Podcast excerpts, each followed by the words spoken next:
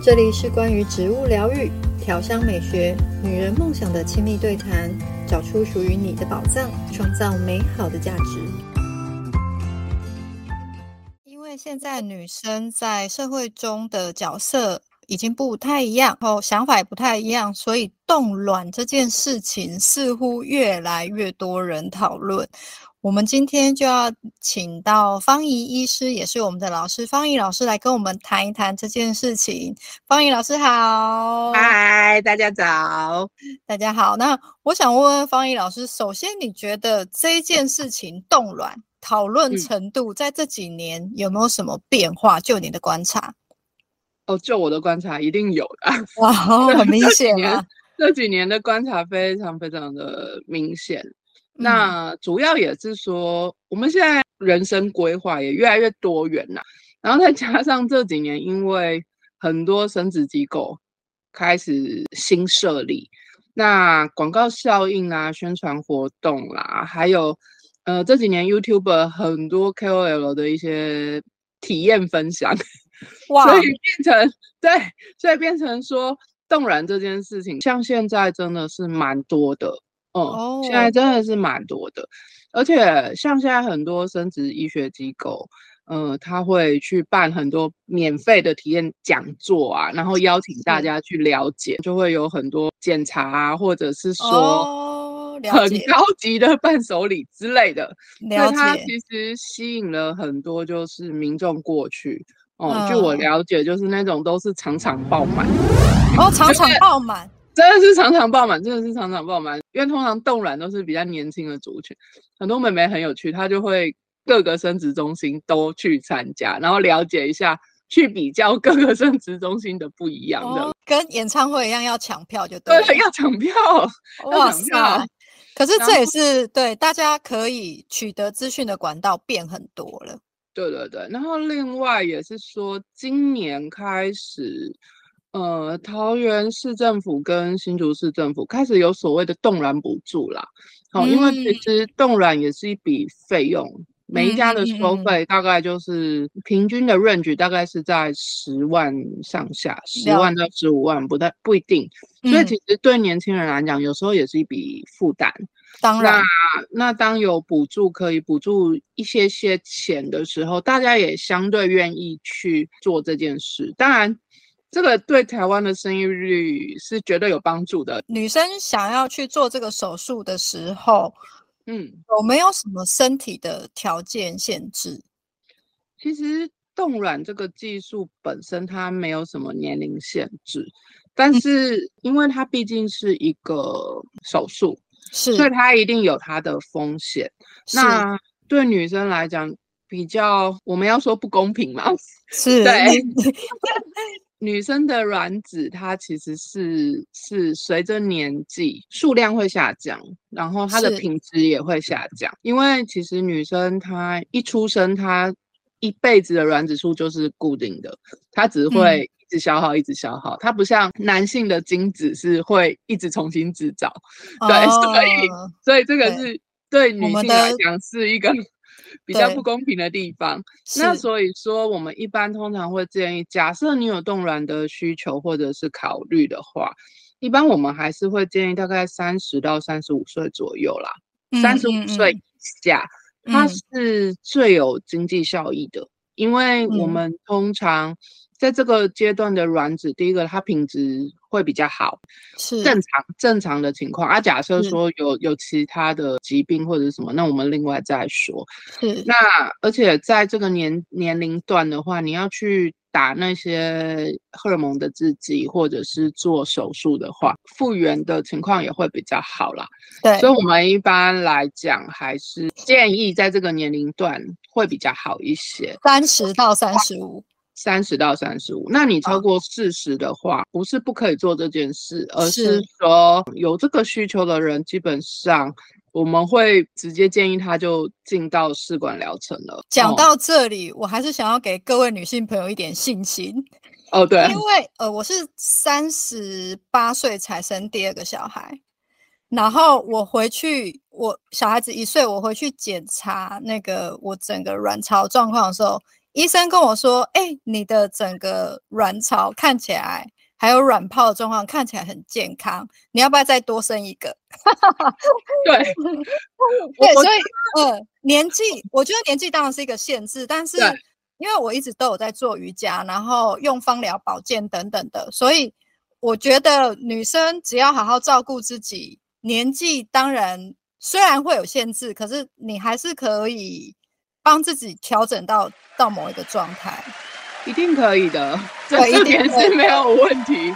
真的，真的，对对对，因为其实，在冻卵之前，我们一般也是会建议，就是要先做所谓养卵的动作了。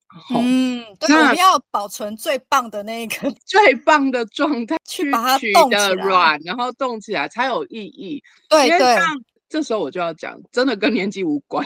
哦，对，因为其实。其实很多年轻的女性，因为挥霍青春，你知道吗？熬夜、工作压力，然后可能冲刺事业啦，对对，所以他对自己就比较疏于照顾。嗯、但是我们的我们的经验上面来讲，有照顾绝对是有差的。假设说你平常真的是很挥霍青春的话，那 至少至少在你想要动卵这件事情之前，我们还是会建议调整至少三个月，因为。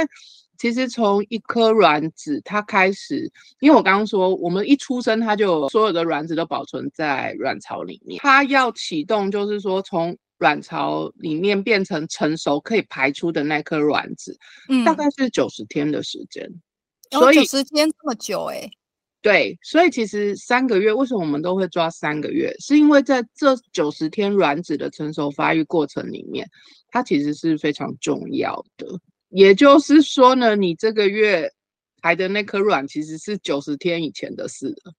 就是你，哦、你九十天以前，它就在酝酿了。对，它就是在酝酿。所以你最近做了什么事情，其实就是会影响它，反映在那颗卵上面。对，所以我们九十天的记录。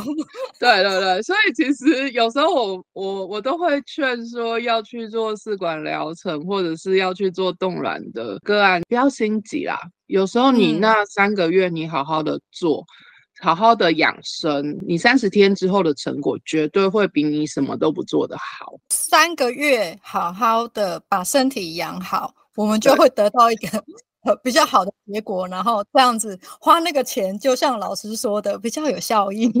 对啊，你又熬夜，又吃辣，又吃油炸，然后又不运动，然后压力又很大的情况。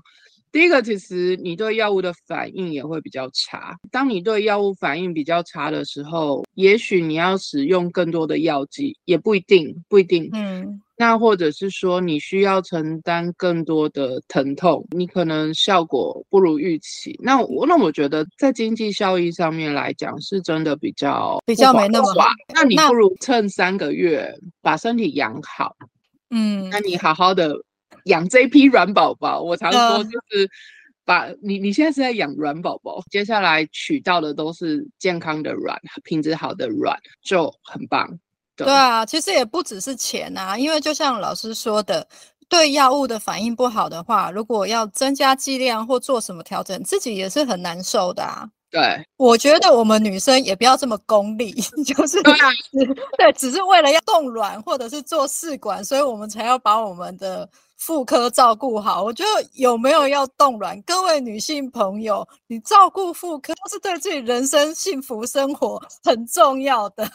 没错。那老师可不可以给我们一点简单的建议，就是日常生活有一些习惯就可以帮我们去好好照顾妇科？如果讲最简单的事情，第一个就是好好吃东西。我们说健康饮食，好，健康饮食。嗯那当然，你对生殖系统来讲，目前就是实证上面最有效的方法就是地中海饮食，因为地中海饮食会有蛮多就是沙拉之类的。那有时候对东方人来讲，嗯、大家会觉得，哦，这样好像不太好。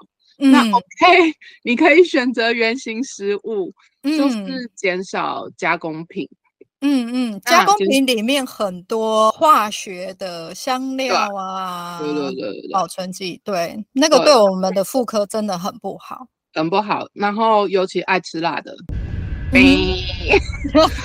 对对对，尤其爱吃辣的，真的是冰。哦，好好好。然后有时候也是要适当补充一些微量维生素啦。嗯、但是理论上来讲，你如果可以均衡饮食的话，维生素基本上是够的啦。嗯，嗯因为它微量元素，我们也只需要微量。是，所以吃好的东西，原型食物，原则上我们都补充到了。对，哦、嗯，嗯嗯。所以我我觉得。其实，在饮食这一块，我每次都会花很长的时间去跟大家讲，然后大家就会说好难哦。那什么东西不能吃，什么东西不能吃？第二个可能就是充足的优质睡眠。哦，不是充足的睡眠，是充足的优优质睡眠。因为其实很多人他睡觉时，他睡觉时间是够的哦。有的人他可以睡到六到八小时，嗯、没问题。可是他在睡眠的过程当中，他可能一直做梦，或者是他会一直醒过来，嗯、或者是他比较浅眠，这其实都不 OK。尽、嗯、量能够连续睡眠六到八小时，更精准一点，应该是说早睡。哦，但是这一点对现代人来讲。有一些困难，有一点困难。晚上好好珍贵哦。对啊，所以我们原则上十二点以前了，好不好？好好，十二点以前哦。又为了自己最低最低标准了。对对对，最低标准十二点以前。第三个非常重要，叫做舒压放松心情。对，压力很压力会造成我们很多心情的震荡，那就会影响到内分泌。对，它会影响内分泌蛮多的。当然，舒压的方法其实每个人都不一样。做了这件事情，可以让你整个心情平静下来的话，是基本上我觉得这对你来讲就是一个很 OK 的方式。买东西算吗？啊，买东西这件事情呢，我比较不建议了，因为我通常遇到很多买东西的个案是这样。他买的时候很开心，但是他回家看到家里堆那么多东西，他就不开心。哦，对，所以我效益上其实没有那么好。对，要让你开心的事情是要让你一直开心下去，而不是。你当下开心，然后之后后悔。对，这个是一个很好、很棒的准则，就是一直他开心的时间可以一直持久的。对，对。学校的课程里面呢，就会有由方怡老师主导的课程，它名称叫做“花若盛开”。老师会从生活面、经由芳香疗法面、从科学的面向来告诉所有女性朋友，你照顾自己是有方法的。而且那个开心，就像老师说的，是可以一直开心下去的。对对，对，做了之后不会回家觉得哈，我后悔。做了之后会觉得，嗯，我还想要继续用这个方式来照顾自己。没错。嗯，那我们希望很快的可以看到各位在课堂上跟我们一起照顾自己的妇科，让我们人生是从里面到外面是感觉幸福愉。快的，今天很谢谢方怡老师跟我们聊这件事情，我们希望很快再见面，拜拜。